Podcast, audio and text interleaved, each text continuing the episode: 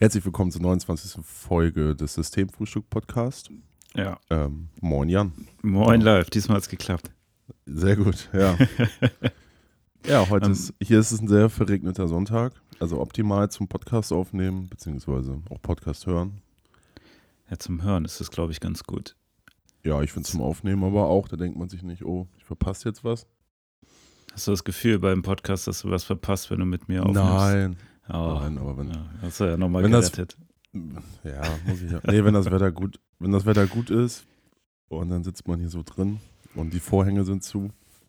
Ja, damit die Scheiben nicht so reflektieren, ne? Ja, genau. Den Ton. läuft. Ja. Alles hochprofessionell. Mhm. Ja, aber hier ist auch grau. Ich habe mal Ja. gehört, äh, man weiß, dass man älter wird, wenn man anfängt, sich über das äh, Wetter und seine Krankheiten zu unterhalten.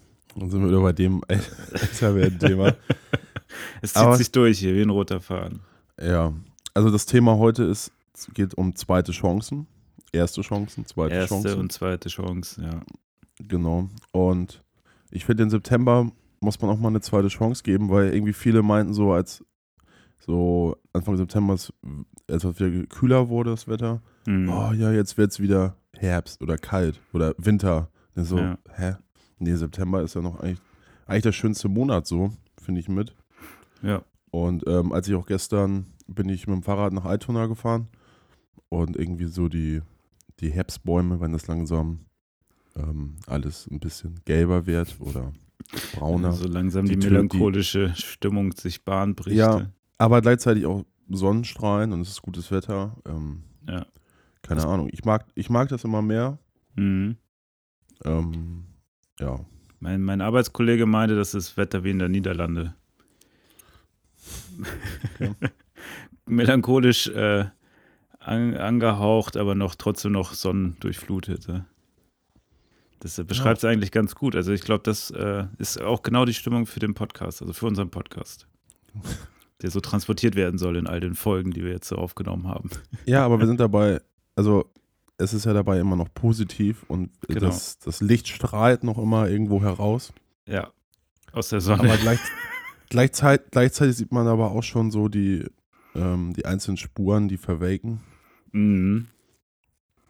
Das ist wie nach einem guten Suff. Ja. Ja. Und dann sieht man auch erst manchmal so richtig klar. Und ich finde, Suff ist ja auch eine Sache, der gibt man immer eine zweite Chance. Du Obwohl man, ja, obwohl man äh, aus der ersten Begegnung ja eigentlich hätte lernen sollen, aber irgendwie ist man da sehr lernresistent, habe ich das Gefühl. Ich weiß nicht, ist Ja. das bei dir auch so? Ich, ja, total renitent.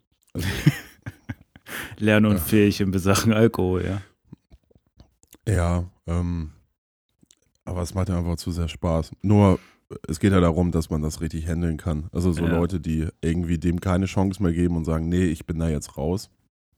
Ähm, Ja, ist, ist, das, ist das was Gutes oder was Schlechtes, wenn man das so komplett aufgibt? kommt auf an, glaube ich, ähm, wo man gerade selber so steht. Also Das jetzt stimmt, gestern habe ich ja. mich mit einem Freund getroffen, der auch ein, jetzt ein kleines Kind hat. Mhm. Und das weißt du ja bei dir auch bei deinen, bei deinen Freunden so. Mhm. Ähm, bist ja sogar der ja Patenonkel. Ähm, dass da das Leben sich gerade komplett umdreht, ne? Ja. Also, aber ich glaube, für manche Leute ist es dann auch so, mh, nicht eine Ausrede, aber so halt so ein Grund, ähm, erstmal sich darauf so zu fixieren. Ähm, ich kenne auch andere Väter, die äh, trotzdem, naja, klar, nicht mehr jeden, jedes Wochenende, aber die schreiben dann doch alle zwei Wochen so, hey, was geht? Ähm, hast du Lust auf ein Bier? Ich muss mal raus. So. Ich muss hier weg. ja. Ja, da Naja, also so zur macht ja- Fluchtoption, ne? Und nicht mehr zum macht ja- Freund. ja, das stimmt ja gar nicht. Aber, Nein, das verbindet sich dann Ja, ja. ganz gut. Ja, ja, das war, das war der Witz. Alles klar. Joke Alert. ja, Ähm, im September. naja, ich, ich meine, es ist ja, was bringt das, wenn man die ganze Zeit, wenn beide Eltern die ganze Zeit auf dem Kind ähm, rumhocken? Ähm, gut, komm mal vom, der eine ist jetzt eine Freund, der arbeitet unter der Woche halt äh, relativ viel und der sieht dann eigentlich auch sein Kind nur am Wochenende. Ne? Klar will man Mhm. dann halt nicht äh, das so verpassen, kann ich dann auch total verstehen. Und Ja. kommt ja auch irgendwie scheiße, wenn man, wenn der Daddy dann halt saufen ist bis morgens um fünf und Ja, ist ja auch von der Verteilung dann nicht ganz so cool, ne? Für Nee, die nee. andere Person. Ja, weil die, weil die, weil die Mutter dann die ganze Woche ähm, schon Ja. mit dem Kind halt alleine ist. Ja. Aber ich finde das ja smart, eigentlich denn, also der andere Freund von mir macht jetzt ein Jahr Elternzeit. Ja. Und so hat er halt viel Zeit fürs Kind so. Er hat das schon vor seiner Arbeit immer so geregelt, dass er eher so um 10 dahin fährt. Mhm. Und hat er morgens immer noch komplett Zeit mit ähm, seiner Tochter gehabt, so. Ja, das ist schön. Ja, finde ich eigentlich. Und so hat man dann halt auch mal Zeit, äh, sich mal abends mit jemandem zu treffen, so, ne? Ja. Kommen die Freundschaften auch nicht zu kurz. Nee, dann, dann geht man halt, glaube ich, auch irgendwann wann ein. Oder man wundert sich, dass äh, sich keiner mehr meldet. Oder ähm, ich meine, man kann ja auch mal seine Freunde einladen, hat ja kein Problem, dass sein Kind jetzt mit dabei ist. Man freut sich ja eher. Ja. Ähm, und dann ist ja auch so Kaffee trinken. Gestern waren wir halt in Altona ähm, mit dem Kleinen äh, kurz am Altonaer Balkon, also da am Hafen. Und dann halt noch in einem Café da am Theater. Und war alles easy. Also ja. ist ja nicht so, dass ich in meinem Job das nicht gewohnt bin, ähm, dass da Kinder um mich herum sind. Und da waren sehr viele Kinder in diesem, da waren sehr viele Kinder in diesem Café. Ja. Ja, man wird auch ganz anders wahrgenommen auf der Straße, wenn man mit einem Kind rumläuft. Also ich mache das ja auch ab und zu, dass ich dann mal das Kind zwei Stunden ausführe und mit dem in den Park gehe, Oh, gut. um so ein bisschen zu entlasten. Ähm, also es ist schon äh, interessant, wie dann, ähm, also zum einen die Wahrnehmung sich ändert, hin von äh, oder weg von so, ja, das ist so ein jugendlicher Erwachsener, der halt eigentlich hier mit Bierpulle sitzen müsste, hin zu, ähm, ja, man ist irgendwie verantwortungsvoll und äh, volles Mitglied der äh, Gesellschaft. Ja, von mir denken Und dann ja auch, dass es deins ist, ne? Ja, ja, genau, das kommt eh immer gleich und dann, ähm, du wirst auch super oft angequatscht von Leuten, Mhm. so, oh, wie hübsch und wie alt und Mhm. Ne? Und wenn du die dann irgendwie, ich hatte das jetzt ähm, mit dem einen, das wollte absolut nicht mehr zurück in den Kinderwagen, als wir auf den Rückweg uns machen wollten. Und dann habe ich halt irgendwann aufgegeben und sie dann auf dem Arm zurückgetragen und dann irgendwie auf den Arm und den Kinderwagen geschoben. Und dann ähm, war da auch eine ältere Dame und hat das äh, beobachtet und meinte dann auch zu mir, ja, da weiß aber jemand, wer, was sie will. so, ja. ja, es ist dann schon äh, anders. Vor allem, vor allem so ältere ähm, Damen kommen dann auch immer direkt auf dich zu, gucken in den Wagen rein und fangen dann an zu quatschen, was auch immer. Also am Anfang war es so ein bisschen gewöhnungsbedürftig, aber irgendwann hast du das, äh, hast du dich so dran gewöhnt. Und einer hat mal, da standen wir vom Kiosk Bier trinken und hatten das Kind dabei. Also das Beste aus zwei Welten vereint sozusagen. Ja. Ähm, Das ist Champions League. das ist Champions Champ- League, ja. Ja. Da kam auch eine ältere Dame auf uns zu und meinte, ja, das ist ja schön, mein Mann hat sich nie um das Kind gekümmert. Auch so, okay, scheiße. Wird sich auch nicht so in tiefe Gespräche einsteigen, so, ne? Aber, aber in Köln sind die ja dann immer ganz schnell weg. Die sagen ja nur irgendwie ein, zwei Sätze und dann, dann gehen sie weiter. Das finde ich ganz gut. ja. Aber ich glaube, Städten das ist. hast ja, das- ja, das, gut. Ja. Manchmal, also habe ich zumindest das Gefühl, in manchen anderen Städten ist das, wenn du dann dich jemand anfängt anzulabern, dann denkst du, scheiße, das dauert jetzt eine Weile. Und dann versuchst du die Leute irgendwie langsam loszuwerden. Aber dadurch, dass man ja so höflich ist, das hat Mhm. man ja doverweise irgendwie mitgekriegt, äh, ist es schwer, die wieder auf Abstand zu bringen. Und hier ist das nicht so notwendig. Das finde ich ganz gut. Also mir kommt das entgegen. Weil sonst bin ich immer sehr höflich zu den Leuten und dann dauert es sehr lange für mich, bis ich sie wieder loswerde. Mhm. Ähm, das war, wo waren das? In äh, Tel Aviv hat, hatte ich die Erfahrung gemacht. Da ging es um eine vegetarische Pizza. Da haben sie uns aber eine vegane rausgeholt und dann hingesetzt und wir dachten, ja gut, dann essen wir halt die. Aber der andere Typ, der halt auch dort aus Tel Aviv kam, meinte so, nee, das geht so nicht. Ist dann dahin, hat dann die richtigen Pizzen geholt und dann hatten wir beides. Wir hatten die vegetarische als auch die vegane. Und dann hat er halt auch den Leuten erklärt an der Kasse, ja, das sind höfliche Europäer, natürlich sagen die nichts. Dann dachte ich auch so, okay, scheint echt was dran zu sein. Dass wir als höflich. Naja. Ja. Ja, ja, also im Vergleich äh, zu anderen, die sind da so ein bisschen durchsetzungsstärker, wenn es um so die eigene Mhm. Meinung geht. Und vielleicht Ja. auch am Tresen dann gegenüber anderen Personen. Also ich kann da halt auch nicht, also es fällt mir schwer, dann jemand zu sagen, ey komm, äh, verpiss dich, ich habe keinen Bock auf dich. Ich sage dann eher, mhm, ja, mhm, ich muss dann mal hier weiter. Stimmt, in Deutschland macht man das beim Essen immer ganz gerne, dass man da so ein, wenn man jetzt nicht gerade, glaube ich, Veganer ist, also dann ist ja klar, dass man das dann einfordert. Mhm. Aber wenn man da so ähm, omnivor unterwegs ist wie wir, dann denkt Ja. man sich so, ja gut, so what, ne? Ähm, die haben das jetzt ja gemacht und bevor man es wegschmeißt. Genau. Oder wenn der Aber Lieferdienst was Falsches bringt, würdest du Ja, ja, auch nicht ich gerade sagen, so, sagen. Mann, ey, hier, das ist scheiße, bringt mir das Richtige. Ich bezahle das nicht. Das macht ja wirklich nur die Ausnahme. Und wenn das jemand macht, das fällt ja eher negativ auf. Dann denkst du, was ist denn das für einer? Sag mal, runterkommen, die Leute, die arbeiten da Ja. zu einer scheiß Zeit. Klar passieren da Fehler. Ne? Mhm. Schon Aber wenn der- anders. Ja, ja gut, ne? Aber wenn die Verdienst wieder zurückschickst, dann dauert es auch wieder eine, eine Stunde, bis der wieder mit dem richtigen da ist. Und man ja auch in der Esslichen ja auch einfach Hunger, wenn man Wenn sowas bestellt. ne? Aber wenn man jetzt zum Beispiel, ähm, naja, bei Amazon irgendwas bestellen, das ist genau das Richtige, dann sagst du ja auch nicht, ach ja gut, ne? Denn die arbeiten ja auch zu Scheißbedingungen da, aber da wird man es ja gleich dann wieder umtauschen. Ist, ist, Aber ist dir von Amazon schon mal was Falsches geschickt worden? ähm, nö, aber kann ja vorkommen. Oder, also bei Ja. Thomann ist das schon, oder bei so, bei anderen so Mail-Ordern ist das schon passiert mit T-Shirts oder so. Ja. Ähm, aber Ja. da war, selbst da war es mir auch ein bisschen egal. Also es ging um so ein Patch auch nur, ne? Scheiß drauf. Aber Hm. ja. dann dachte ich mir auch, ja, das jetzt zurückschicken und nochmal wieder, ja, dann, Macht man dann auch nicht. dann habe ne? ich, das war, die haben mir statt einem Mastodon-Patch, haben die mir einen Phil Collins-Patch geschickt. ist ja ähnlich.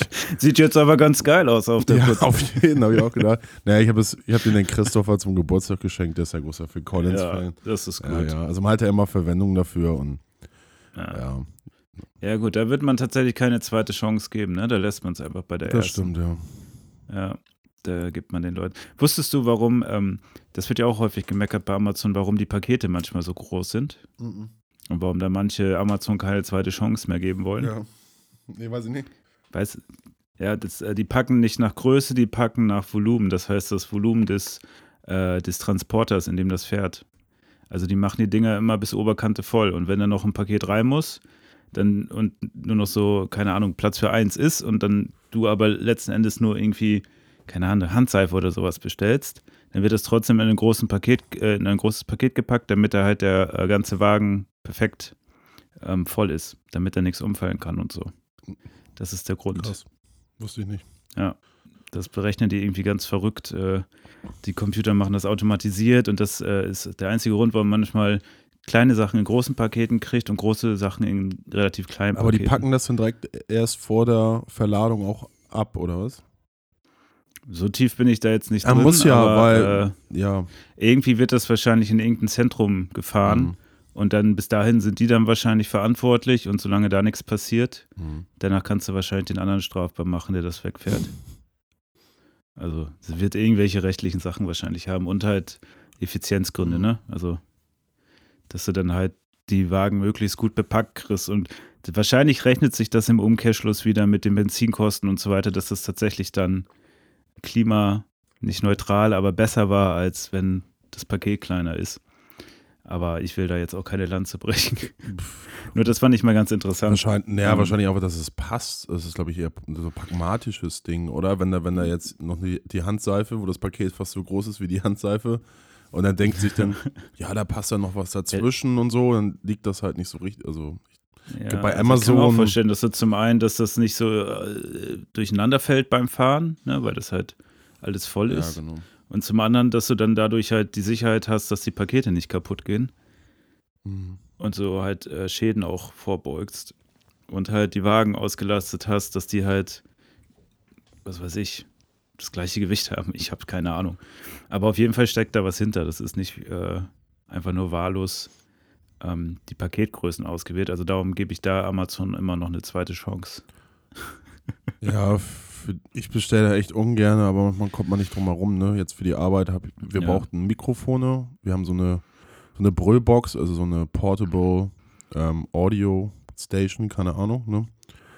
Ähm, Mhm. Wir haben jetzt nämlich hier diese Ferienprojektwoche und dann fehlten halt die Mikros. Und dann meinte ich so, ja, ich kann ja mal gucken, ne? Und ähm, da bin ich, meinte zu mir, ja, fahr doch einfach zu Just Music, da kriegst du doch bestimmt was. Und das ist auch so ein Laden, wo ich ungern reingehe, weil die eigentlich immer nie, die haben keinen Bock halt, ne? die Leute. Da, Ja, da, da bin ich auch immer Da- ungern reingegangen. da hast du- also dem habe ich auch keine zweite da Chance kriegst du keine, gegeben. da gebe ich auch wenig Chance. So bin ich da rein und habe dir das Foto gezeigt hier für, für das Ding, ob die das haben, so, da braucht ich, brauch ich Bluetooth-Mikros. ja, wie was, Mhm. wie was Bluetooth, ey, da ist doch so scheiß Verzögerung und so. Ähm, ich kann den Schure SM57 geben, ein Kabel, hier 100 Euro. Äh, danach habe ich jetzt nicht gefragt, Digga. das verstehe ich immer eh nicht in diesen Musikläden. Man will irgendwas haben. Nee, also das ist nicht gut. Also das würde ich an der Stelle nicht kaufen. Äh, Verkaufen die dir was anderes. ja, ne? oder auch als ich damals mein Amp gekauft habe bei PPC, das ist ja der Musikladen in Hannover, der große da. Ähm, meinst du, ja, ich will jetzt mal nach dem Amp schauen und so. Ja, also wir haben hier so Marshall und äh, Hughes Kettner und äh, keine Ahnung. Ja, und das kaufen die Leute eh immer alle. Und ich so, ich will ja nicht das kaufen, was alle kaufen. Ich will was kaufen, was zu meinem, was zu meinem Sound und zu mir passt und was Was ich seine Individualität ausdrückt. Ja, genau, ne? ich individu- was authentisch ist. ich individueller Typ bin. ähm, und, und dann hatten sie ja auch diesen Framos-Amp, den ich noch immer spiele, den hatten sie von 1.9 auf 1.1 runtergesetzt. Ja, die sind ja nicht losgeworden. Dann meinte dann auch die Verkäuferin, ja, also mein Chef, der zahlt ja noch drauf. Ja, klar, weil ihr, weil ihr Idioten immer diese ganzen ähm, äh, Marshall-Amps, die mittlerweile alle Kacke sind, so die von der, von der Stange Mhm. irgendwo in, in China gebaut oder so, an die Leute da anpreist, aber die guten Sachen, Framus, deutsches äh, Wer Wertunternehmen, ähm, deutsche Made in Germany, deutsche Qualität, äh, das vergammelt denn da, ne? Äh, Kann man da noch was drauf halten? Ist das noch immer so? Deutsche Qualität. Ja, also äh, Ja, auf jeden keine Fall. Ahnung. Aber auf jeden Fall sind die Amps und äh, Warwick gehört auch dazu. Also gut, die sind jetzt nicht deutsch, glaube ich, aber ist ja auch Das egal. Aber das sind auf jeden Fall so zwei Qualitätssachen, ne? Also die, die einen stellen Ja. gute Bass, Bass, Bässe, Basse, Bässe, haben geilen Bass, Basés, Basés. ich glaube Basés ist, ja. Bassés her ähm, und gute äh, äh, Amps und, ähm, und Framos halt für die Gitarren, ne? die auch gut, also das ist schon ein gutes Unternehmen so. Ja. Ja. Ähm, Ja, manchmal ist man da doch sehr markengeleitet, ne? Also da sollte man auch mal anderen Sachen eine Chance ja, geben. ich sehe seh das auch. Ja. Ja, ich hatte, glaube ich, mal auch, wir hatten ja auch mal einen gekauft. Ich habe mir dann einen von Blackstar gekauft. Ist jetzt ja auch eine Marke, die man nicht so unbedingt kennt. Aber halt klang auch gut, das Ding. Also auch vom Preis-Leistung her war das völlig in Ordnung. Ja. Da guckt man auch mal links und rechts. Ne? Ja, weil ich finde, ähm, diese Bei- P 5150 hier, diese Peavy-Dinger, äh, Ja. 5150, ne, wieder Ja, aber die sägen ja nur, da kannst du ja nur einen Sound mitspielen. Ja, genau. Also, und das hat ja auch jeder, also bei, bei so Sachen, die alle gut finden immer, oder alle auf der Bühne haben, da werde ich immer, Haben alle das gleiche. ja, da werde ich immer irgendwie, das ist auch wie mit Ja. Serien, wenn mir alle sagen, du musst Game of Thrones gucken, da denke ich mir so, äh, nee, lass mal, Alter. Nö. Das, wenn, dann will ich das schon selber einen Grund dafür finden, warum ich das jetzt gut finde oder nicht. Ja, aber bei Serien habe ich auch ähm, ab und zu sehr eine zweite Chance gegeben und das war auch sehr gut. Also das Beispiel für mich, aber das hatten wir, glaube ich, auch schon mal, ist halt Sopranos. Das hat sehr lange gebraucht bei mir, bis ich da irgendwie reingekommen bin. Mhm. Also ich habe da, glaube ich, vier oder fünf Mal angesetzt in der ersten Staffel und dann ab Staffel zwei, als ich dann drin war, das war echt, also bis jetzt finde ich mit beste Serie, die es gibt. Ja, habe ich auch jetzt angefangen. Ähm, Und ich muss, also ich habe jetzt nur die erste Folge mal gesehen, habe mir das Ja. auf DVD habe ich mir das geholt. Also für, wow. für 3,50 Euro gebraucht oder so. Me- me- Meinst du, so DVD kommt auch irgendwann mal zurück? So wie Vinyl? Dass das auf einmal wieder, dass die Leute sich das so kaufen? Ich glaube, also ich glaube, es wird noch immer noch gekauft, so. Ähm, Ich habe mehr das Gefühl, es wird verramscht, oder? Mh, ja, kann, kann sein. DVD auf jeden Ja. Fall. Blu-ray, glaube ich, wahrscheinlich jetzt, ne? Wird dann nochmal gekauft, so eher. Ja, Also ich meine, ja. Saturn steht halt äh, voll mit den Dingern, also kann ich mir nicht vorstellen, auch mit irgendwelchen. Ja, wahrscheinlich, weil es keiner kauft. Ja, Ja, obwohl du hast recht, es ist schon noch sehr viel Fläche im Laden aber, aber wo guckst du dann Sachen, ne? Sopranos? Also gibt, wird das irgendwo gestreamt gerade? Äh, das ist schon Oder- lange her, dass ich das geguckt habe. Und ich habe es damals wahrscheinlich äh, schon irgendwie halblegal geguckt. Ah, ja. Ähm, ja, Ja, da habe ich halt- Ich glaube, Also auf dem Laptop oder was? Na gut, man könnte. ich meine, hat das jetzt nicht irgendein Anbieter? Ich habe es damals auf dem Laptop geguckt. Ja, Hatte das nicht irgendein Anbieter sogar? Ich weiß nicht, oder habe ich bei irgendeinem Streamingdienst geschaut? Ich weiß das nicht mehr. Aber auf jeden Fall nicht auf DVD. ja. Schon irgendwie im Internet. Wie heißt die? äh, Ähm, Seinfeld, ne? Kriegt jetzt auch so eine zweite Mhm. Chance und ähm, auf Netflix, Ja. glaube ich, ab nächsten Jahr, ne? Ja, ja, das, äh, das wird dann mein, mein nächster Marathon nach Friends. Friends habe ich auch nochmal eine Chance gegeben. Das wurde mir auch immer wieder angepriesen. Und ich dachte, hm, nee, ich kenne das noch von früher. Aber da hat es sich absolut gelohnt, sich das nochmal anzuschauen. Ja. Und ich habe letztens noch mal einen Artikel gelesen, wegen diesen, was du ja auch immer äh, ab und zu angesprochen hattest, wegen Fettshaming und sowas. Ja. Das stimmt alles, aber die waren ja für ihre Zeit schon ein bisschen voraus, ne? Mhm. Also lesbische Pärchen, alleinerziehende Mütter, ähm, die schwachen Männer, äh, so dass Verletzbarkeit auch völlig in Ordnung ist. Oder auch die schwulen äh, Hass, dass das ja auch irgendwie dann äh, der Schändler das so abkriegt. Ja, obwohl das, ja, also dass das irgendwie ein Nachteil sein soll seiner Männlichkeit, also dass das so hervorgehoben wird. Ich glaube, da kann man so ein bisschen diverser drüber diskutieren. Ja. Also da haben die auch schon ein bisschen was drin gehabt, aber klar ist immer noch ein Zeugnis ihrer Zeit. Ne? Also manche Sachen, die heute dann ähm, deutlich gängiger sind, waren dann damals dann doch noch nicht so durchgearbeitet. Was ja völlig okay ist. Also ich meine, ähm, Ja, ist halt Zeitzeugnis. ja, und man, man guckt, man guckt ja auch Dinge mit dem Hintergrund, dass man weiß, oh, das ist jetzt vor 20 Jahren entstanden. Und, und Mhm. finde ich aber auch, dass sie dafür, in, also wie die, wie die, wie die Charaktere so zusammenfinden äh, oder was du auch meintest, dass da auch äh, Homosexualität stattfindet oder ähm, auch das äh, ist ja auch das Scheitern, ne? Ähm, Mhm. Das Ständige so ist ja auch so das Thema und dass man trotzdem irgendwie weiterkommt auf seinen Weg. Ähm, Ja. dass, dass die Serie das super, super gut macht. Und ich glaube, Ende der 90er, oder das war ja, oder das ist nicht mehr so lange her, aber dass dann über diese ganzen ähm, queer und schwulen Sachen und so halt auch Witze gemacht wurden. Nicht um die Leute zu Ja. äh, diskriminieren, sondern um da eine Normalität, Normalität hin, ähm, ja. äh, dem zu geben. Ich meine, eine, ich weiß jetzt nicht, ob es Schreiber oder Produzent war, war auch schwul tatsächlich, also der da mit involviert war. so. Mhm. Ja. Ich glaube tatsächlich eine, es waren ja irgendwie zwei, ich will mich da jetzt auch nicht zu weit irgendwie Mhm. ähm, aus dem Fenster lehnen, aber irgendwas hatte ich da gelesen, einen Artikel, vielleicht poste ich den nochmal in der Facebook-Gruppe, Mhm. wo ihr sehr gerne Teil von werden könnt. Äh, geht ihr auf Facebook Ja. und sucht nach System Frühstück Podcast, dann könnt ihr unserer Gruppe beitreten und ein bisschen voten. Und da posten wir auch ab und zu Ja. interessante Sachen, die uns so über den Weg laufen. Der sollte man auch noch mal eine Chance geben, der Gruppe. Die arme Gruppe. ich finde es auch gut, dass wir jetzt bei jedem Thema sagen, äh, ja, das ist auch zweite Chancen. Da muss man ja, auch Chancen. damit das Thema, ne? Mhm. Also wir sind jetzt themengetragen, nicht mehr affektgetrieben. Nee, wir sind jetzt, wir sind Nee. angekommen. Wir sind, Ja, wir machen nur noch wir sind jetzt in der großen Podcast-Welt. Wir werden jetzt ähm, Marken, äh, wie nennt sich das? Konform? Wie nennt sich das denn? Bei YouTubern gibt es das doch. ja, Wenn die ähm, versuchen, ähm, keine Schimpfwörter zu sagen und so weiter, damit Werbung geschaltet wird, dann wirst du, ja, das wollte es mir jetzt entfallen, aber das, das machen wir. ich habe Manchmal. mich gestern mit, ähm, hatte ich ein Date und ich habe mich, mit die äh, ist über die FDP-Stiftung, hat die ein Stipendium. Achso, ich dachte, ist das Date zustande gekommen. Genau, über die FDP. Die haben da jetzt so ein Dating. Sie sind ja so digital ja, ja, unterwegs. die FDP hat so ein, äh, so eine Dating-Plattform. Neoliberales Dating. Der Geil. Markt macht's, ey. Wisch und weg. Ist schon weg, ja.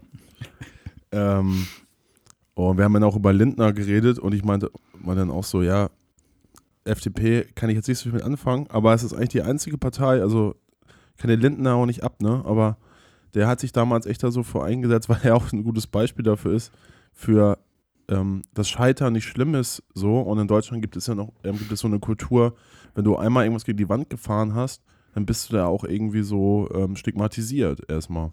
Also was ich Mhm. immer so höre, so wirtschaftlich. Und in den USA ist es scheißegal. Das ist ein bisschen Da anders. wird, ne? da wird noch applaudiert, wenn du dann dein erstes Startup irgendwie gegen die Wand genagelt hast und dann halt aber wieder aufstehst und weitermachst. Ähm, und gut, da, da muss man, glaube ich, gar nicht mal die Großen herbeiziehen, so wie Bill Gates oder Steve Jobs, die haben auch irgendwie äh, 100 Computer gebaut, bis dann das Ding erst lief, so, ne? Ja. Du musst immer einmal mehr aufstehen als hinfallen. Ja, ne? genau. Das hatte doch auch irgendjemand an den Schiedsrichter geschrieben damals, als der auch so ein bisschen Als der mal hingefallen Probleme ist. hatte. genau.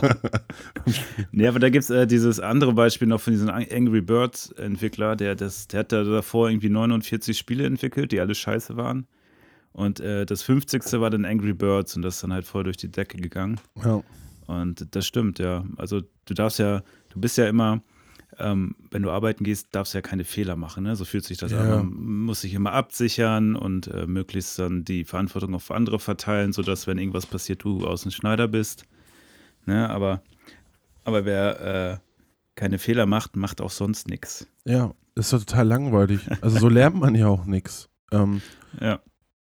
Und, und, und so dieses, äh, ja genau, sich immer irgendwie, also die Schuld sozusagen auf, auf die Kollegen oder auf andere, auf Strukturen geben oder Auf Agenturen. Ja, weiß ich nicht. Das ist total langweilig. Ja. Man kann aber auch mal sagen, hey, ich stehe für mich hier ein und ja, ich habe das anders gedacht und es hat nicht geklappt, jetzt weiß ich es besser. Ähm, Ja, oder vielleicht auch, oder vielleicht auch, ich würde es wieder so machen, weil es ähm, woanders in einem anderen Setting klappt es vielleicht. Ähm, Ja. Weiß ich nicht. Äh, das, da spielen ja auch mal viele Komponenten mit ein, wenn man eine Idee hat, warum das denn nicht funktioniert. Also manchmal kann es ja einfach auch sein, dass die Zeit ist noch nicht reif dafür, irgendwie sowas. Ne? Die Idee ist gut, aber die Welt noch nicht bereit oder so. Tokotronic. Ähm, ja, oder dass, Ja, du, du darfst deiner Zeit nicht voraus sein. oder dass die Idee halt so gut ist, vielleicht, dass dann dein Chef sagt, oh nee, das machen wir jetzt nicht. Und er macht es dann irgendwann oder so. Gibt's ja auch. Ja, ja gibt's auch. ja. Ähm, ja, da gibt es viele Ursachen, denke ich. Und ähm, Schei- Scheitern ist. Aber so seit zwei, zwei drei Jahren ist, ähm, ist die Debatte ja so ein bisschen da auch aufge, äh, aufgeweicht worden. Ich glaube, die Bauerfeind hat da ja, hat er auch mal so ein Buch geschrieben oder so. Auf jeden Fall hatte sie auch länger das Thema. Ähm, Mhm. Und finde ich, ja, zu einer offenen Gesellschaft oder zu einer aufgeklärten Gesellschaft gehört das auch dazu, dass das Scheitern äh, legitim sein sollte. Ja. Ich glaube, live so schaffen wir das. So kriegen wir Werbepartner, Ja. wenn wir mehr auf der neoliberalen Welle surfen. Ja. Weil das ist ja schon so auch äh, dieses unter- unternehmerische Denken, ne? dieses Entrepreneurship, dieses äh, Scheitern, wieder aufstehen, Start-up-Gedanke. Ja, Da, da kriegen wir Fuß in die Tür. Sehr gut. Das ist gut. machen wir. Ja, ja, ich Ja. meine, wir sind das beste Ja. Beispiel dafür. Ähm, Wie man Fuß zwischen die Tür kriegt. Ja, finde ich auch. ja, Also wir, wir surfen ja auch auf einer Erfolgswelle. auf jeden Fall. naja, also, aber ich weiß nicht, wie es bei dir ist, aber bei mir hat sich das immer so, so im Studium, als ich angefangen habe, da habe ich gedacht, so, oh Gott, was ist das denn alles? Ähm, und äh, gerade so Du meinst jetzt die, die Kommilitonen? Oder nee, also gerade, also so den Stoff zum Teil auch, also so po- Ja. politische Theorie, äh, weiß ich noch, wo, Ja. wo man dann bei Schmalzbrunn da saß und nichts verstanden hat. Ähm, Ja, und der, der halt auch so, ne, so ein arroganter Sack eigentlich ist und ähm, ja, irgendwo natürlich total renom irgendwo renommiert so in seinem Bereich und auch einen Scheiß drauf gibt auf die Studenten. Entwe- Entweder bist du schon gleich da so, dass du das verstehst oder mhm. so die Chancen hat der halt nicht gegeben. Ne? Das ist ja an der Uni. ist aber halt auch eine Filterfunktion, ne? Also ich meine, musst ja überlegen, wie lange du das machst und über wie viele Jahre und wie viele Leute du siehst und wie viel mit, äh, mit dem irgendwie, mit dieser Motivation kommen, irgendwas verändern zu wollen und du halt irgendwie schon gesehen hast, wie die Abläufe sind, wie sich das weiterentwickelt, dann äh, filterst du halt so raus, ne? Du legst die Stunden früh, du legst äh, die Hürden hoch und dann guckst du, wer durchkommt. Ja, Also ist halt dann Arbeitserleichterung. ja, das, st- Auch wenn es natürlich erstmal scheiße ist im ersten ja gut, so Moment. einer fiel halt auch dann bei uns auf, weil eigentlich fast alle anderen Dozenten waren ja dann immer sehr äh, wohlwollend, gerade bei, glaube ich, Mhm. so Studierenden, die äh, nicht aus dem akademischen Haushalt kommen. Also das muss man ja der ähm, Uni stimmt, Hannover, ich weiß nicht, wie es an anderen Unis ist, aber echt so mal, ähm, oder zumindest im Institut da für Politikwissenschaft äh, echt zugutekommen lassen, dass ich hätte da einige Dozenten, Das, die halt dann das so, einen so supported haben, also gesehen haben, dass da irgendwie so ein Wille ist, das alles zu verstehen, aber man vielleicht nochmal mehr so einen Anschubser braucht. Ähm, dass ja auch Leute wie uns aufgenommen haben. ja, Das ist gut. und ähm, naja, aber da war dann, dem musste ich halt auch irgendwie eine zweite Chance geben, weil, also, oder äh, erst so nach ein paar Semestern habe ich eigentlich auch erst verstanden, worum es da so geht. Also mir fehlt immer so das Intrinsische häufig bei in dieser Wissenschaft so. Und ähm, das hatte ich dann halt bei, als ich bei Peretz und Pol da in diesem Adorno-Seminar saß, Mhm. ähm, da habe ich dann auf einmal auch verstanden, worum es denn eigentlich geht. Also, na gut, Adorno, die Themen so Mündigkeit des Bürgers und, und aufgeklärte Gesellschaft und so. Und der Peretz, äh, der hat selber noch bei ihm studiert in den 60ern in Frankfurt. Und der saß dann auch Mhm. da irgendwie mit Tränen in den Augen, irgendwie, als er von, von ihm mal Richtig bewegt. erzählt. Ja, und äh, gut, das ist vielleicht ein bisschen, bisschen, für manche ein bisschen cheesy und halt nicht gerade Wissenschaft, aber da denke ich mir so, ja, da geht es aber um mehr vielleicht als nur ähm, so Definitionen auswendig lernen. Mhm. Ähm, tut es ja auch in dem, Ja. was wir studiert haben. Ähm, und da habe ich erst gemerkt, so, oh, das ist auch mehr mein Weg, so, ähm, der vielleicht mehr in Sozialwissenschaften dann halt ist. Also ich glaube nicht umsonst arbeite ich jetzt als Soziologe. Und dann, denn durch diese Brille hat sich dann halt auch mein, mein Bezug zum Studium oder zur Universität auch komplett verändert, weil ich halt so, ähm, ja, so ein, so ein, einen Eingang gefunden habe zu dem ganzen Ding, wo ich halt auch sehr akademisch dann auf einmal schreiben konnte und da Mhm. performen konnte, so. Das fiel mir doch bei diesen bürokratischeren Fächern oder ja, politische Theorie fand ich eigentlich auch mal spannend, deswegen, und da, dem habe ich dann auch eine zweite Chance gegeben und äh, war dann auf einmal da auch ähm, relativ, relativ gut, drin, äh, gut drin. Das glaube ich halt nochmal zusammen, dass man, dass man, wenn man da sowas sieht oder wenn man, vielleicht auch wenn man da so einen Dozenten hatte, erst der da so eine Mauer aufbaut, dass man dann sagt, so ja, ich renne dir jetzt ein und ich will jetzt da ähm, mitreden, so, ne? Und das verstehen, was Ja. da passiert, so. Ja, aber ich finde auch, gerade vor dem Hintergrund mit dem Studium, man hatte sich ja irgendwann sehr fest eingeschossen und war ja so auch in seiner eigenen Filterblase drin. Ne? Also es gab ja eigentlich außerhalb des, außer, Uni- also außerhalb des universitären Kontexts ja auch nichts so Wirkliches. Ne? Also es war irgendwie immer irreal, irgendwie diese, diese Vorstellung, dass man da irgendwie mal raus muss. Und man hat es ja dann auch versucht, so lange wie möglich rauszuzögern. Aber ich finde, das war auch so eine zweite Chance zu sagen, ich muss ja jetzt raus und arbeiten. Und dann ähm, diese, diese ähm, Welt außerhalb der Universität kennenzulernen und der auch nochmal eine Chance zu geben, fand ich auch eine wichtige Entwicklung irgendwo, weil man ist da schon, also jetzt, wenn man jetzt, wie lange sind wir da jetzt raus? Ich bin jetzt drei, dreieinhalb Jahre dort raus.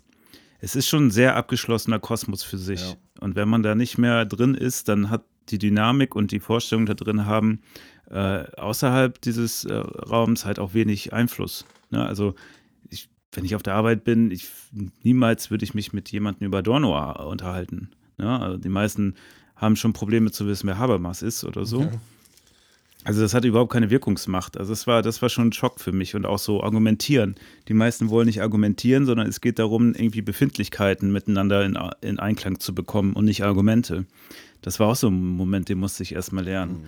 Äh, aber man kommt da ganz gut rein, finde ich. Also und äh, es ist dann auch gar nicht so schlimm, wie man es gedacht hat. Und äh, ich habe hab ja Theorie gemacht und ich habe eine Theorie über die Theorie gemacht. Also pass auf. Ja. Jetzt kommt's. Äh, hast du schon mal überlegt, dass die Theorien, die im universitären Kontext entwickelt werden, nur funktionieren, weil sie in diesem Kontext entwickelt werden und gar nicht so viel mit der äußeren Welt zu tun haben? Also mit der Welt, wo die meisten drin leben? Ja, klar. Also das so Vorstellungen von, ach so, Also, ja gut. Also- ich dachte, das wäre jetzt eine krasse Erkenntnis.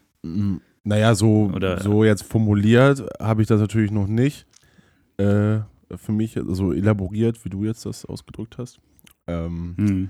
Aber äh, klar, also ich fand das, ähm, also auch wenn ich so Bourdieu oder so gelesen habe, ähm, wo das dann irgendwann hieß, so ja, 20% der Sachen darf man auch gar nicht verstehen, weil er ja Franzose ist und die französischen Hm. Philosophen und Soziologen, die schreiben dann auch gerne Ja, mal das gehört 10, 20 dazu, Prozent Kauderwelsch da rein. Ja. Ähm, da hat man schon gemerkt, so, also, hä, das hat er überhaupt, das ist überhaupt nicht praktikabel. Also für wen ist denn, also da, Ja. was ist, äh, dann, dann soll's, ist es Wissenschaft anscheinend, aber dann ist es auf einmal, wird's lyrisch oder was. Also irgendwie, Hm. das habe ich nicht gereiht. Und ähm, klar, äh, ähm, also gerade ähm, politische Theorie, mh, viele, viele Theorien, die da so rumschweren, sind halt dafür da, um sich, glaube ich, einfach auch zu positionieren. Also ähm, wo man so steht. Ob das jetzt damit was mit der Realität zu tun hat. Aber diese Frage müssen Ja. diese Leute sich auch gar nicht stellen. Ähm, ja, das ist ja gerade schade, ne? weil eigentlich müsste es ja Theorie und Praxis irgendwie übereinander kriegen, damit das irgendeine Wirkungsmacht hat. ja, Weil ansonsten ist es ja einfach Lamentieren in den leeren Raum und das, äh, das wäre ja das Schlimmste. Ja, deswegen fand ich, glaube ich, Also, äh, so, also politische Soziologie hieß, ähm, hieß der Mhm. Bereich, wo ich ja da unterwegs war. Und da ist es ja. Ja. schon empirisch irgendwo. Also sei es äh, Ja. ähm, durch, durch große Metastudien, also quantitativ, aber als auch so die qualitativen Sachen, die ich spannend finde. Man geht schon ins Feld und redet mit Leuten so. Ähm, klar ist es dann Mhm. nicht, ähm, wie heißt es, also wenn du zehn Leute inter interviewst, ist es ja nicht, ähm, Qual qualitativ. es ist qualitativ, aber es ist nicht ähm, repräsentativ unbedingt. Aber Ja. zumindestens Wobei da denke ich mir ja aber auch immer, ne? Wir haben irgendwie repräsentative Umfrage gemacht mit ein oder zwei Prozent. Äh, denkst du dir auch so, ja, wenn du das mal auf den Raum runterrechnest, wo 300 Leute sitzen, dann hast du drei Leute und von denen machst du halt abhängig, wie die ganze Stimmung im Raum ist. Ist halt auch schwierig. Ja, ne? ja, klar. Also das, ja. Aber, aber zumindest Aber- fand ich das halt immer ganz gut, weil da Dinge halt eher nochmal so falsifiziert werden, ne? wie man so sagt. ja, ja, das stimmt Ja. schon. Aber also, keine Ahnung, das meinte ja mal Oliver Flügel irgendwie, ähm, ja, wir müssen jetzt nicht rausgehen und uns angucken, was die Leute so denken, so, das ist nicht unser Job. Ähm, das ist Mhm. unser Job, halt Dinge weiterzudenken am Schreibtisch.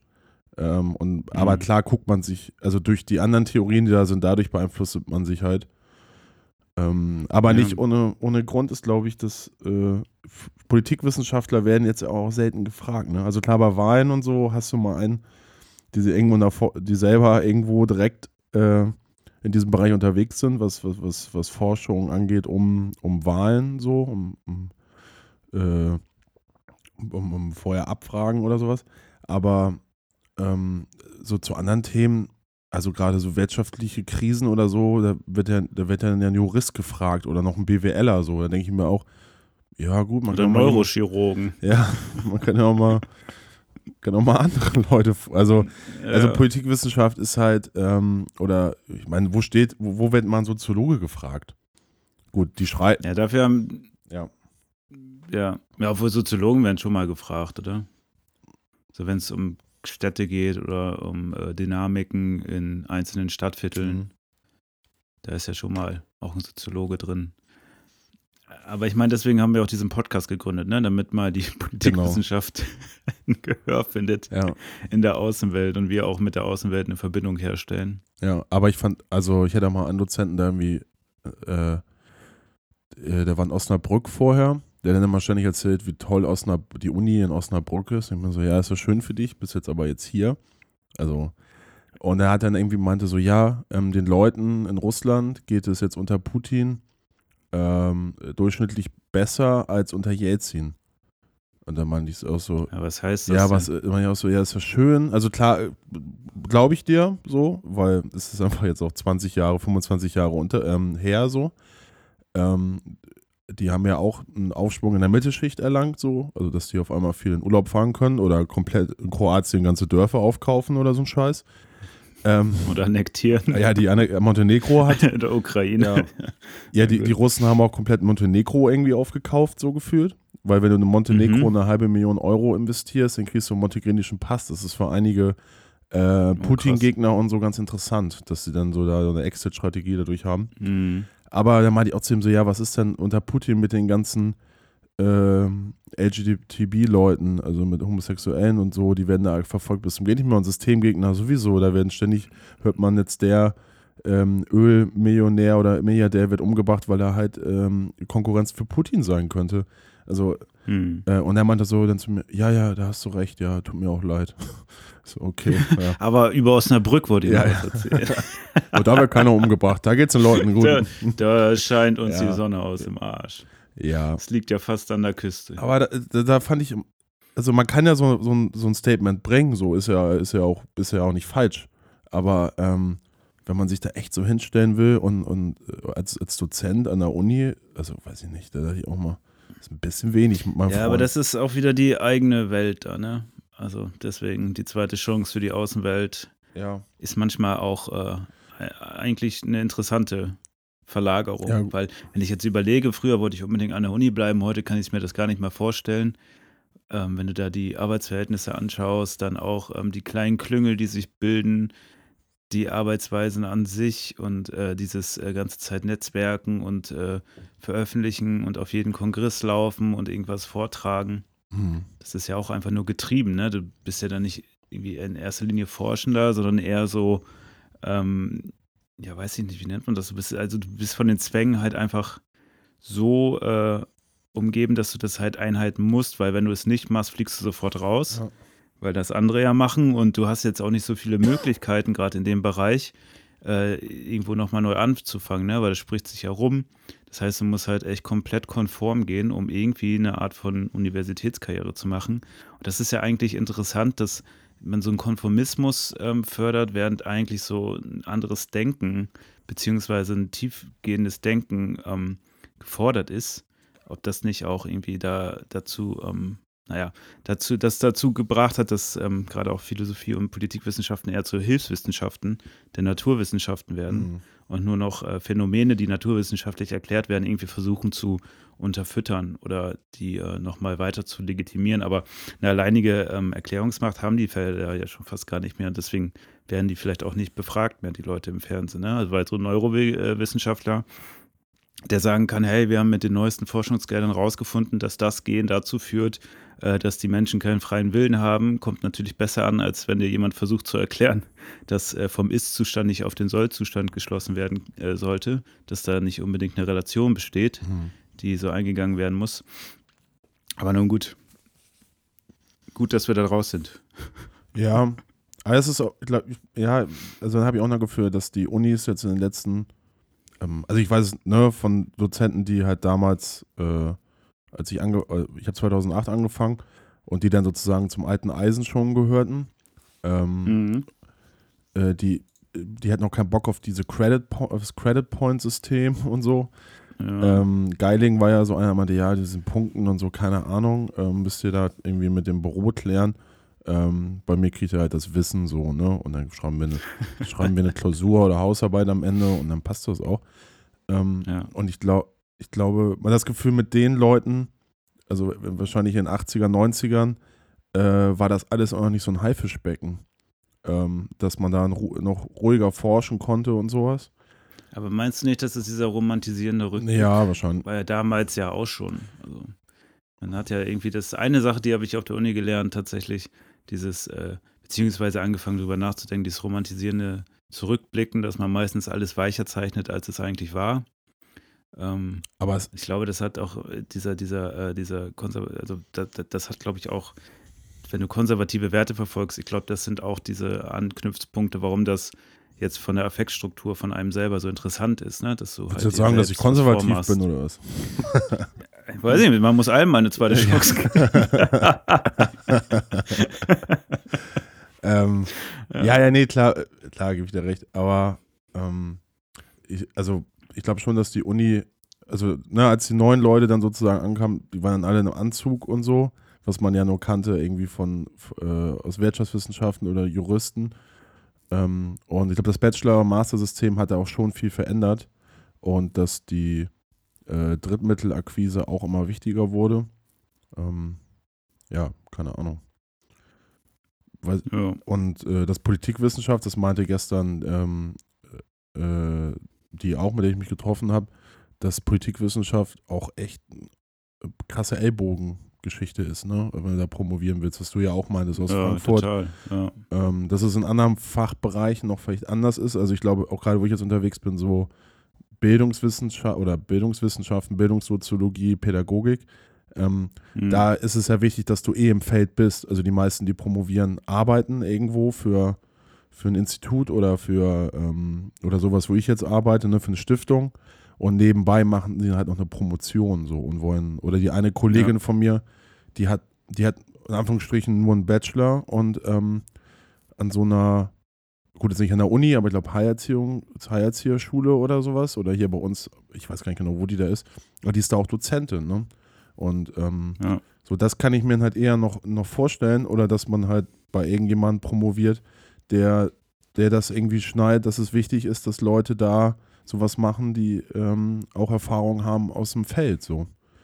Ähm, und Und ich glaube in Hamburg, die Uni ist, glaube ich, hier, oder die, ich habe jetzt in der Hafen City Uni beworben. Ähm, mal gucken, ob ich da eingeladen werde. Aber Hm. ähm, wenn der Typ da jetzt irgendwie so meint, seinen Elfenbeinturm aufzubauen und ähm, wäre ich raus, da ne? wäre ich raus so. Aber der Typ, es Ja. geht da um, um, um Stadtteilentwicklung auch an der Hafen City Uni, um, um äh, Architektur und ähm, das sind alles so Themen und äh, der will halt Richtung Digitalisierung ist der irgendwie ganz stark. Da muss er ja mit, mit Leuten, also stand in der Jobbeschreibung auch drin, man muss sich mit Politik und Gesellschaft und so vernetzen oder dafür sorgen, dass die Uni besser vernetzt ist.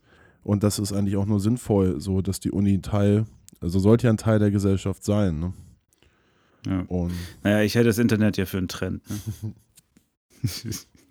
ja. Ist ja noch weit verbreitet zum Teil in der Gesellschaft. Aber live, weißt du, was ich gut finde, dass wir es beide durchstanden haben, dass wir es bis zum Schluss gebracht haben, dass wir unseren Abschluss gemacht haben. Das war ja auch manchmal ja, eine erste, zweite und dritte Chance für einen selbst. ja, Aber was wir auch gern gemacht haben damals, wir sind gern auf Konzerte gegangen. ja, ne? auf jeden Fall. Und äh, das ist auch das, was Zoll in der heutigen Top 5 Abstimmung äh, gewonnen hat. Die besten Konzerterlebnisse, Mhm. beziehungsweise die besten Konzerte. Ähm, ja, willst du anfangen Ja, mit deiner Kann ich 5? gerne machen. Mach mal. Ja. Ähm, meine Top 5 ist God is an Astronaut. Um, Mhm. Kennst du vielleicht? Ja. Post-Rock-Band aus Irland. Und die wollte ich immer mal live sehen. Und die spielen jetzt, ja, die spielen schon in Deutschland regelmäßig, aber na, in Hannover haben die halt nie gespielt. Und jetzt haben sie halt hier in diesem Jahr habe ich die gesehen, im Juli auch erst, ähm, im, im Grünspan. Und das war, das war mega. Also gerade weil die ähm, also haben halt sehr viel, haben irgendwie drei Gitarren oder Keyboard dazu. Und du denkst, wenn du einfach nur auf die Leadgitarre hörst, dann denkst du, oh, das ist ja simpel, was der da macht. Und dann, was daraus Mhm. entsteht, ist einfach nur, äh, ist einfach nur groß. Also hat mich auch vom Spirit so ein bisschen an Tool erinnert, also wie die ihre Songs schreiben. Und ja, das war, das kann ich nur empfehlen. Starkes, starkes Konzert. Starke 5. Ja, ich habe auf der 5 Glasses, damals in der Oettinger Villa. Jo. Das war, äh, ich glaube, da haben sich ein paar Leute zusammengefunden. Ich glaube, sie kamen Göttingen und noch irgendwie aus weiteren Städten und das war einfach nur brachialer Hardcore mit ein bisschen Rock-Elementen und äh, Female Fronted. Aber es ging schon gut nach vorne. Und in der Oettinger Villa hast du ja normalerweise, also das, wer das nicht kennt, das ist in Darmstadt so eine alte Villa, die damals ähm, die Besitzerin war das, glaube ich, ähm, der Jugend dort vermacht hat. Und seitdem ist das so ein Zentrum, wo Musik und so Auftritte sind. Ähm, also halt wirklich eine richtige Villa, also nur eine Stadtvilla. Ja, waren wir ja auch So mal Rand. bei Fjord, ne, damals, Genau. wo wir noch Genau. Songs gehen mussten, weil wir die Bahn ja, weil wir zurück mussten. Und jetzt spielen Fjord in, äh, wo haben die jetzt gespielt? Im Knust, glaube ich. Ja, und Die machen jetzt schon ganz schöne Hallen voll, ne? ja, und das war ausverkauft nach ein paar Monaten und dann äh, Mhm. äh, meint irgendwie, ja, Grünsparen soll dann irgendwie das nächste sein. Also immer, Ja, immer Oh, krass. größer halt. Ja. Ja, zumindest Glasses äh, haben nicht im Saal oben gespielt, wo auch Fjord gespielt haben, sondern unten in den Kellern. Und Okay. die Keller sind nochmal geil, weil da gehst du halt runter und das ist nochmal ein riesiges Kellersystem.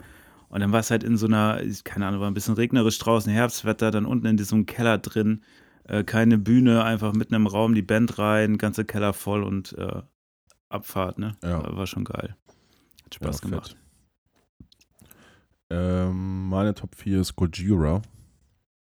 Das ist so Sure. eine französische Metal-Band, Progressive Metal-Band, die ich erst so, Mhm.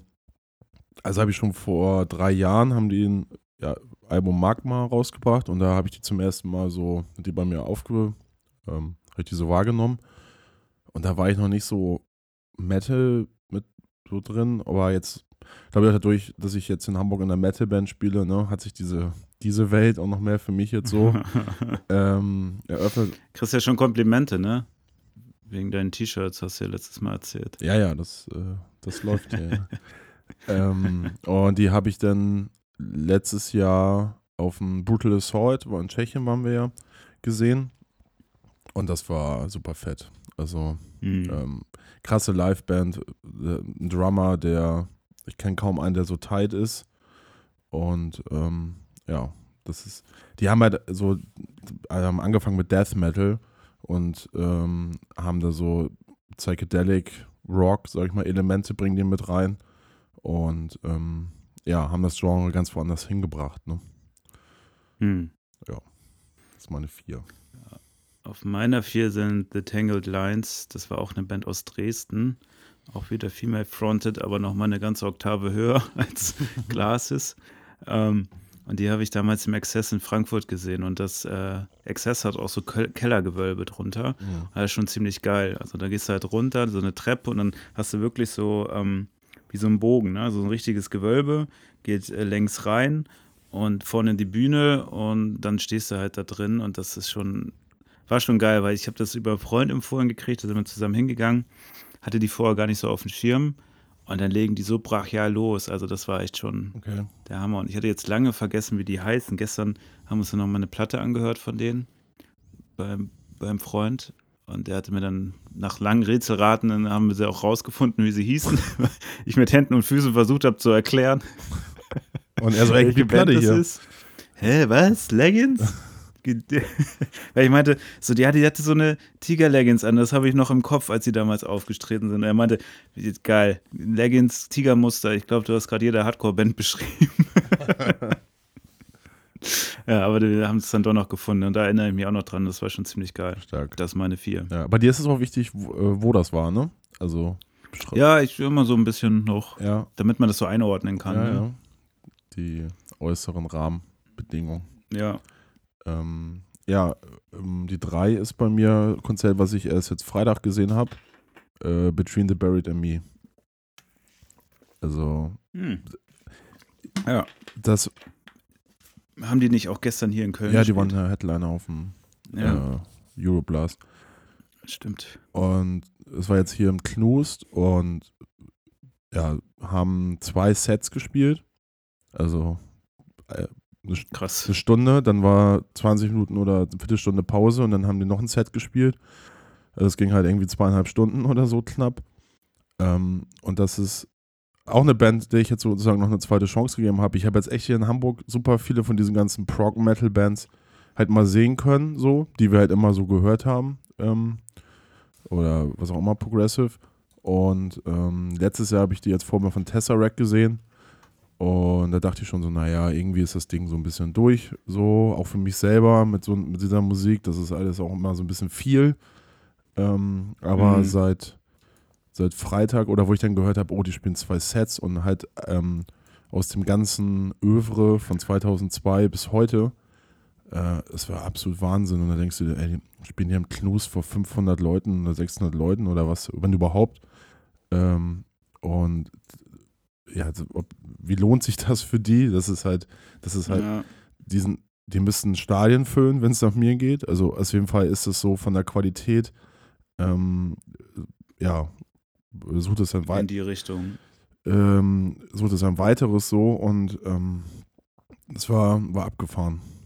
Vor allem, Ja, wie lässig die auf der Bühne stehen und auch der Sänger, der, der, der brüllt ja nicht nur durch, sondern der singt ja auch ähm, Gesangslinien, ähm, die absolut Mhm. Wahnsinn sind und ähm, auch so bei einem Song hier von der äh, Parallax 2, wo, ähm, wo das ja so Richtung Mike Patton geht, ne? Ich glaube, das ist der, Ja. die haben Telos gespielt und danach Bloom, also auf dem Album sind die auch hintereinander.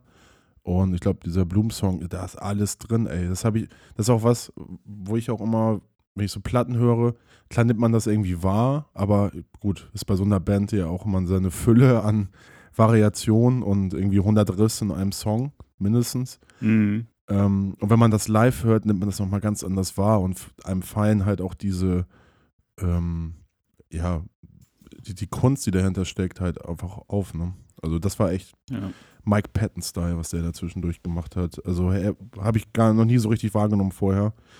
Also absolut ähm, Top 5 Konzert, was ich da, was wir da gesehen haben am Warst, Freitag. warst begeistert. Ja, ne? ja, mega. Das ist, da raus. da zehrt man auch noch äh, Wochen danach. Und es gibt halt, klar, die sind jetzt auch um die 40 so, die gibt es seit 2002.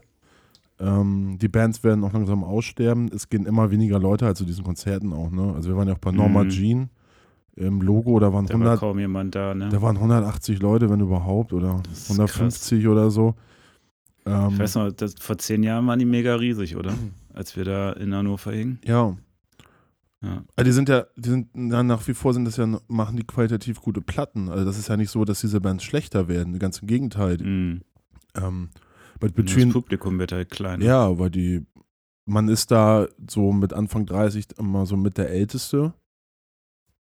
Echt? Ja. Äh, äh, nicht der Älteste, der Jüngste, sorry. Also, Achso, ich hab mich schon gewundert. nee, nee, nee, Quatsch. Ähm, gut, bei Between the Bird and Me hat sie es auch mal ganz gut durch, mit, äh, mit, mit eher noch durch, aber Mhm. ähm, so, da kommt halt wenig nach, ne, weil die, die Kids hören da was anderes, ist ja auch, ist ja auch alles okay, nur äh, für die Bands wird es halt dann nicht, nicht einfacher und ja, klar, als Fan findet man das natürlich irgendwie schade, dass es nicht so einen Anklang ähm, findet, Mhm. ja. Ja. Auf der 3 habe ich Iron Chick. Das war im AZ Aachen. Da gehst du auch irgendwie, keine Ahnung, ewig lange Treppe runter, dann ist das in so einem alten Bunker. Ähm, da haben die auch auf der Bühne da gespielt und äh, Iron Chick ist live immer ein Erlebnis. Mhm. Deswegen, wer Bock drauf hat, 7. November, Jo. AZ Köln. Ja, vielleicht komme ich rum, ey. Ja, komm rum. Ja. Ist aber ein Donnerstag, ne? Ah, okay, dann wird. Ja, ich bin ja dann arbeitslos wahrscheinlich. ja, krank am Freitag. Nee, nee, ich, hab, äh, ich bin ja dann entlassen aus meinen Ah. Pflichten. Ja, ich muss mir den Freitag auch noch frei nehmen, Ja. glaube ich.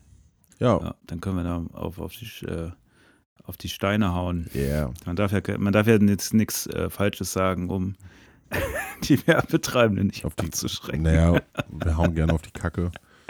Genau auf die Scheiße. Äh, Fuck. Normal. Ja, aber das war im AZ Aachen, das war eigentlich ganz cool.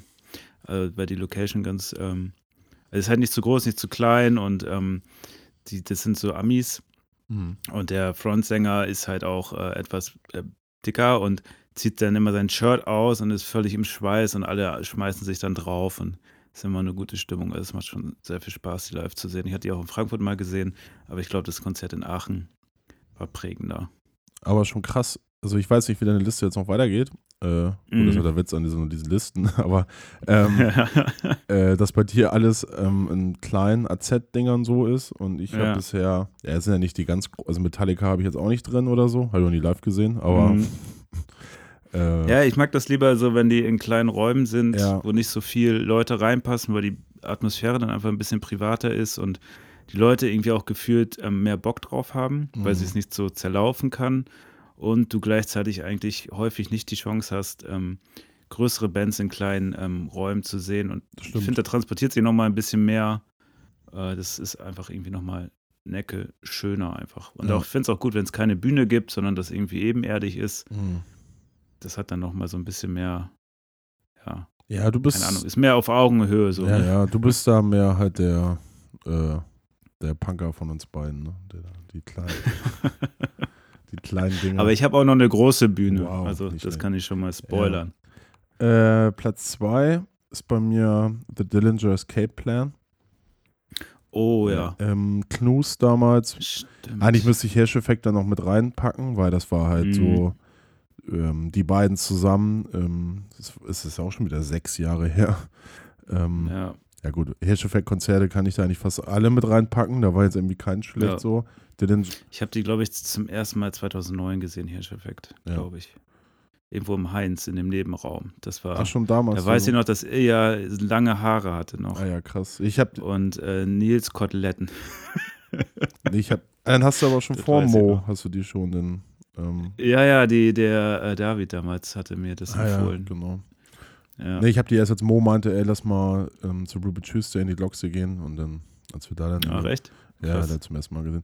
Ähm, nee, aber Dillinger, ähm, im Knus war das absolut Wahnsinn. Also auch mit diesen äh, Strobos, ähm, die dich da komplett Mhm. weggefickt haben und ähm, auch gerade, ich meine, war auch im Knust und halt auch nicht so viele Leute, ne? Ist ja auch im Vergleich.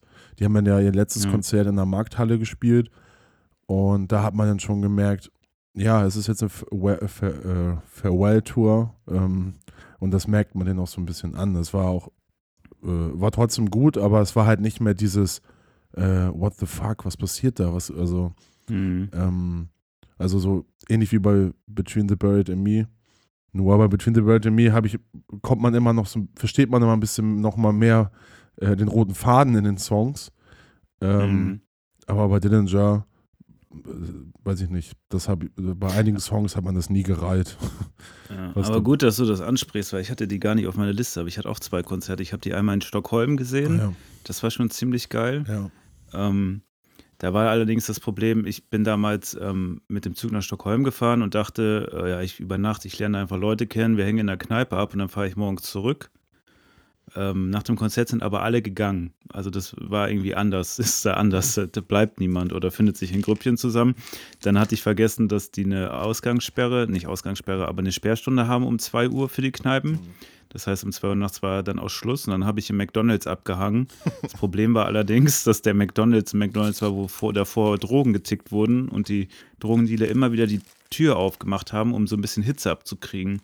Deswegen saß ich halt voll eingepackt in der Jacke. Es war halt auch Dezember in Schweden, in, in meiner Jacke und habe mich übelst erkältet dabei, äh, weil äh, ich eigentlich dachte, wenn das alles nicht geht, kann ich am Bahnhof abhängen, aber der Bahnhof hat auch zu. das war eine ziemlich äh, abgefahrene Geschichte. Und das andere Mal habe ich die hier in Köln gesehen, im Gloria Theater, wo die auch auf der Abschiedstour waren. Und das war schon ziemlich geil, mhm. weil ich glaube, die haben selber nicht erwartet, dass das Publikum nochmal so mitgeht, weil am Ende stand echt die Hälfte des Raums mit auf der Bühne. Okay. Und hat da mit abgefeiert. Also das war auch ziemlich geil. Also echt gut, dass du das nochmal gesagt hast, sonst hätte ich das komplett unter den Tisch fallen lassen. Ja. Ja, irre, irre Band. Also. Ja, ähm, super geil. Auch die Energie, die die, die, die da transportieren. Also, ne, die, die, stehen ja auch nicht einfach rum und spielen den Kram runter, sondern ähm, äh, ja, also bei dem Konzert in Stockholm, das war auch da, wo er sich so von der Decke gehängt hat, ne? Ja, ja, genau, ja. richtig. Äh, Hängt er dir dann über, über der Decke so über dir, ey, das ist schon. Ja, im Knus ist äh, Ben Wyman von so einem ähm, Overhead irgendwie gesprungen. Oder irgendwie so. Auch nicht schlecht. der hat sich doch bestimmt auch schon mal was getan dabei, oder? Kann mir nicht vorstellen, dass das immer gut geht. Nee, klar, der, ich glaube, das ist der Gitarrist mit den meisten Knochenbrüchen. Der spielt jetzt ja auch bei Suicide Tendencies, spielt er jetzt Gitarre. Ja. Und da ist er ja, ja. auch auf, war ja so ein Video, wo er auf der Bühne irgendwie weggerutscht ist oder auf dem Amp oder so und sich auch irgendwas ja, gebrochen scheiße. hat und trotzdem hat er noch das Konzert zu Ende gespielt und so. Der Typ ist auch kom Krass. komplett wahnsinnig. Ja. Ist einer der wenigen Leute, die ich auf Instagram follower, die ich nicht kenne. Persönlich. ja. Ja. Äh, ich habe auf meiner 2 ist Converge im AZ Mannheim. Ja, ja, Converge, gut. Ja. Und ähm, ja, gut, das, also muss man glaube ich nicht viel zu sagen. Nee. Also, wenn es eine Liveband geht, die einfach nur durchballert, ist das Converge. Also, jedes Mal, ich war noch nie einmal enttäuscht. Ich habe die, glaube ich, jetzt drei, vier Mal gesehen. Mhm. Und egal welche Größe der Bühne, egal, äh, egal wann, egal welches Jahr, ist immer brutal. Also, die spielen halt, wenn die live spielen, ist das jedes Mal wie auf Platte und ballert dich nur weg. Und das war halt geil, weil ich hatte die halt nur auf größeren Bühnen dann immer gesehen. Und AZ Mannheim ist halt nicht so riesengroß und keine Begrenzung. Also es war schon mal cool, die so in so einem kleinen Raum zu sehen. Ja. Ich glaube mit 200, 300 Leuten oder was da reingepasst hat.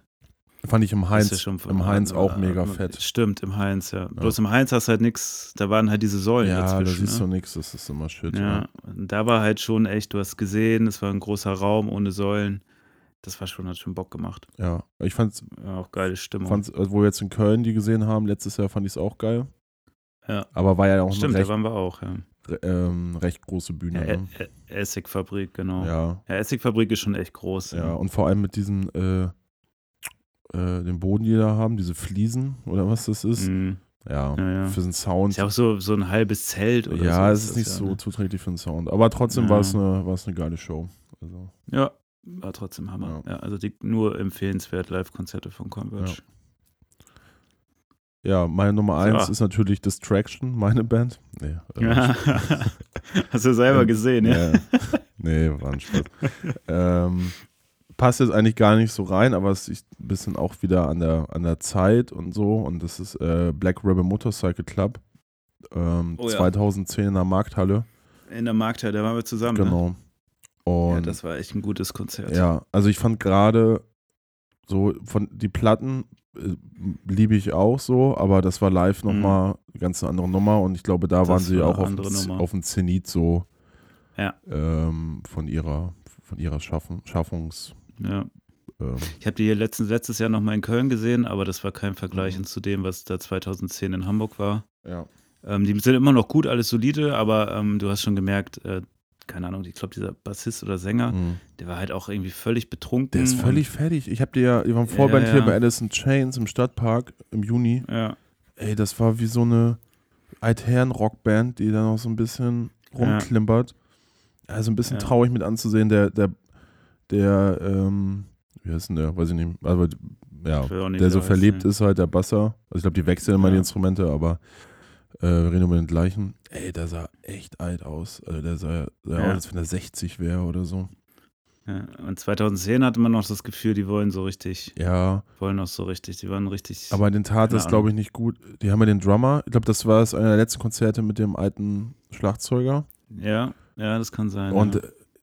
Ja, nichts gegen die Frau, die sie jetzt da haben, aber das ist halt, die ist gut. die ist gut, aber das ist halt was anderes jetzt. Liegt vielleicht auch nicht Ja. am Schlagzeug jetzt, aber das hatte damals halt einfach viel mehr Drive.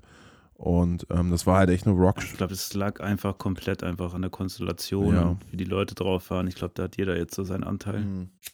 Ich meine, es ist immer noch gut, ne? Mhm. Also ich war nie, nach dem Konzert habe ich nicht gedacht, das war jetzt Verschwendung oder so. War trotzdem noch ein gutes Konzert, aber so dieses, keine Ahnung, dieser Punch kam halt nicht rüber. Ja. So, meine Nummer eins ist Incubus in der Easterdorfer Sporthalle 2004. Alsterdorfer Sporthalle. Ja, Alsterdorfer. Was hast du gerade gesagt? Oh ja, ich habe mich verschrieben. Easterdorfer. Al Alsterdorfer. Ja. Ups, Oder jetzt einfach nur Sporthalle. falsch aus dem Internet Oh abgeschrieben. ja, da war ich ja auch auf dem Konzert. Ja, da warst du auch, Ja. ne? Aber das war, ich glaube, wir waren 16. Wir sind dann aus Oldenburg mit einem Auto rüber. Nee, beziehungsweise, ich glaube, wir sind mit dem Zug. Ich weiß nicht mal, wie wir hingekommen sind. Aber dann waren wir, das war unser erstes größeres Ja. Konzert außerhalb von Oldenburg. Dann äh, waren wir in dieser riesigen Halle mit all den Leuten da hingelaufen. Dann die Mucke, keine Ahnung, wir haben uns irgendwo mitten in den Raum reingestellt und sind einfach nur abgegangen, die ganze Zeit hochgesprungen. Ich glaube, die Leute haben uns richtig scheiße gefunden, aber uns hat es mega Spaß gemacht. Ja, Dann sind wir später raus, haben uns auf dem Schwarzmarkt noch T-Shirts gekauft. stark. Und dann äh, hat uns der Bruder von dem einen abgeholt und der hatte so eine riesen Röhre im Auto hinten für so Ja. Techno-Musik. Und äh, dann haben wir uns hinten reingesetzt und dann haben wir die ganze Zeit Korn durchgepowert bis nach Hause. Stark. Du hast einfach nichts gehört. Es hat nur Ja, ja, ist nur basslastig. ja. Ja, und dann äh, ist uns auf der Autobahn kurz vor Schluss der Sprit ausgegangen. Ähm, dann sind wir auf der Autobahn mit 40 irgendwie weitergetuckelt und dann die Abfahrt gekriegt und dann meinte er alle festhalten, aber dann sind wir falsch abgebogen, dann mussten wir wieder umkehren und haben es dann noch gerade so in die Stadt geschafft äh, und konnten dann mit Kanister noch äh, Sprit holen. das war ein Erlebnis. Also alles zusammen ist das immer noch mein Nummer 1 Konzerterlebnis, weil äh, ich fand die Band damals hammergeil. Der Ausflug war hammergeil. Es war nicht so gewöhnlich, dass man irgendwie nach Hamburg gefahren ist, um Konzerte anzugucken. Das war schon irgendwie noch was Besonderes damals. Und äh, diese ganze Tour war an sich auch ein einziger Trip. ja, ja, das hat, das hat Bock gemacht. Also- das ist meine Nummer eins. ja, fand ich, also auch, da, da hatten ja gerade dieses, ich glaube, das ist noch nicht mal raus gewesen, ne? Das Scroll of the Murder oder gerade, war gerade raus. Genau, war, war Ich gerade Ich raus. glaube, das war die Tour. war die ne? Tour, genau. Ähm, danach, ja, das Album danach, hier mit Anna Moley und so, war ja auch noch irgendwie okay. Aber dann wurde es Ja. auch dann irgendwann komisch mit Incubus. Ja, ja, ich habe sie dann auch nicht weiterverfolgt. Das Nee. war tatsächlich dieses A Crow Left to the Murderer. Wann kam das denn raus? 2004. Ja, genau. genau. das habe ich noch sehr bewusst gehört und fand das auch hammergeil. Ja. Die Alben davor fand ich aber klar. besser. Und das danach habe ich nur noch so wahrgenommen und einmal gehört, aber nicht mehr gefeiert. Aber das ist ja auch, äh, wenn man äh, mit 16, 17 auf so ersten Mal aus dem Groß, also war ja echt ja. ein Riesenkonzert so das im mega Vergleich. groß. Ja. Und ähm, ja, war damals die Band, ne? muss man ja echt sagen. Also ähm, MTV Mhm. rauf und runter und ähm, ja. äh, die äh, Morning View ähm, ist noch Ja. immer und, und die, wie ist sie davor, die äh, Make Yourself, das sind noch immer die Ja. Platten, ne? ja, das war damals schon sehr einschneidend. Also hat auf jeden Fall so den Grundstein gelegt, dass man auch selber Ja, Bock hat. und auch gerade so, mehr zu machen. Und man wollte unbedingt einen DJ in der Band haben und so. ja gut. Deswegen kann man die halt nicht covern, ne? Das haben die schon clever gemacht. Das war schon gut. Ja, Science war das Ja, auch mega. ein geiles Album von denen. Ja, Also- das war auch mehr, mit den Riffs da drauf. Ne? Also so Drop-Tuning gab es da ja auch nicht so häufig bei Bands. Und die hatten ja Drop D und dann habe ich das erste Mal auch so Drop D kennengelernt und dachte, boah, ist das geil. Heute ist man da wieder ein bisschen von weg, aber damals hat man es Naja, weil die halt auch den Riffs gespielt haben, ne? Also Circles und so eine Songs. Genau, Also richtig. nicht nur einfach irgendwie den äh, Barré-Akkord hingelegt, so, sondern einfach ja, ähm, das war schon ganz geil. fette Band. Und, äh, und Ja. die Energie, glaube ich, die man, äh, wenn man zum ersten Mal auf sowas ist, und äh, davon habe ich ja echt nur Wochen, Monate lang gezehrt, ähm, Ja, da ist man so ein bisschen abgestumpfter, ne? Da muss schon sonst was kommen, damit man, äh, man geht da jetzt ja sehr routiniert immer auf Konzerte und ähm, da war aber sowas, ja das war tatsächlich auch eine Herausforderung, äh, als das dann äh, gewotet wurde. Sitzt du da erstmal und denkst dir, okay, scheiße, ja klar, auf Konzerte geht man, aber jetzt das beste Konzert ist eher so, dass du es schon häufiger machst und immer gute Konzerte hast, aber es ist halt nicht so, dass das so prägend ist und hängen bleibt Ja. oder so. ja, deswegen ist es, glaube ich, auch so bei, bei mir jetzt ähm, Sachen, die jetzt so in diesem Jahr passiert sind oder im letzten, letzten Jahr und Ja. Sachen, die halt jahrelang zurück sind. Ne? Es verschwimmt ja auch so ein bisschen und Mhm. man sieht die Bands häufiger. Ähm, aber so kleine Konzerte, so in der Roten Flora habe ich hier Birds in Row gesehen. Letztes, nee, vor zwei Mhm. Jahren, glaube ich, als ich gerade hier hingezogen bin. Und das war auch das mega, mega Erlebnis. Also eine Band, ist eigentlich nicht so meine Musik. Ähm, die würde ich jetzt nicht so zu Hause anmachen unbedingt. So Screamo-Kram bin ich so ein bisschen raus. Aber live, also gerade in Mhm. der Flora, ähm, was ja auch irgendwie so eine, wo der Raum halt schon so die Atmosphäre, also die Atmosphäre schon das Erlebnis, für das Erlebnis sorgt. Ähm, Ja. und so der Sound so nach oben geht mehr, äh, das war schon abgefahren. Und da halt auch keine Bühne da ist. Ne? Die, du stehst halt um die Band herum und ähm, ja, das ist so fast schon wie so ein Ritual oder wie so ein, Ja. ähm, ja. Oder einfach gute Konzerte. Auf jeden Fall. Gut, in diesem Sinne, Ja. Leute, gut in die Woche. genießt die Woche, Ja. genau. Folgt uns, Kommt gut rein. hört uns überall. Macht, äh, Wir freuen Leute, uns macht das, jeden, was der euch gut ist. tut. Ne? Ja, genießt den September noch, solange er ist. Und kommt gut in den Oktober. Wir sehen uns oder hören uns nächste Ja, Woche. bis Bis dahin. Ciao, Leute. Ciao, ciao.